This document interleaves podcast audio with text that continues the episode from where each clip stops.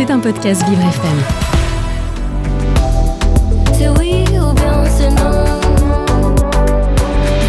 L'art des mots.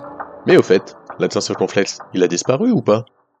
Depuis la rentrée de septembre 2016, la réforme de l'orthographe de 1990 est censée être la norme au sein de l'éducation nationale.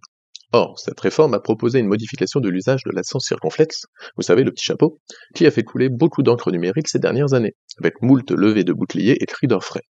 Mais qu'en est-il réellement? Est-ce qu'on ne serait pas en train de crier avant d'avoir mal? Eh bien, pour le savoir, regardons ce que dit exactement ce texte.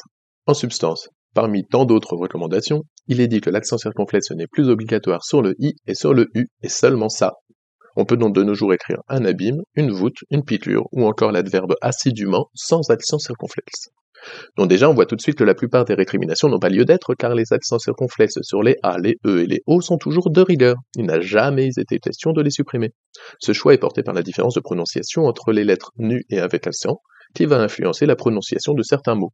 Une cote et une côte, par exemple. Ou encore un jeune et un jeune. À l'oreille, on entend l'accent. Ce n'est pas le cas pour les I et les U.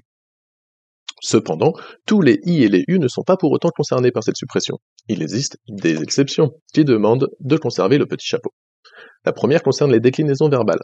Désolé, je sais pour le coup ça aurait arrangé beaucoup de monde, mais cet accent est nécessaire pour distinguer le passé simple de l'indicatif, de l'imparfait et du plus le parfait du subjonctif. Donc tout ça, on garde.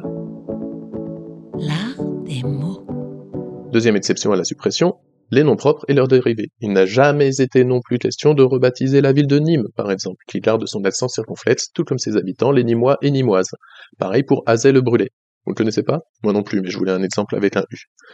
Enfin, l'accent circonflexe sur les I et les U est conservé dans tous les cas d'homographie, c'est-à-dire de mots qui s'écrivent pareil, mais n'ont pas le même sens. Tout simplement pour éviter les confusions.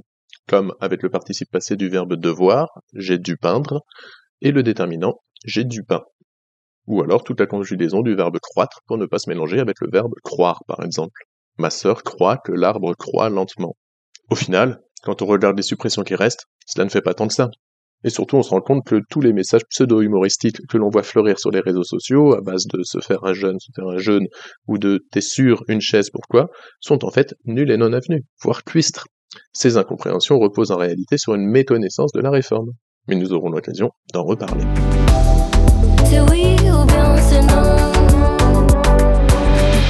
L'art des mots. C'était un podcast Vivre FM. Si vous avez apprécié ce programme, n'hésitez pas à vous abonner.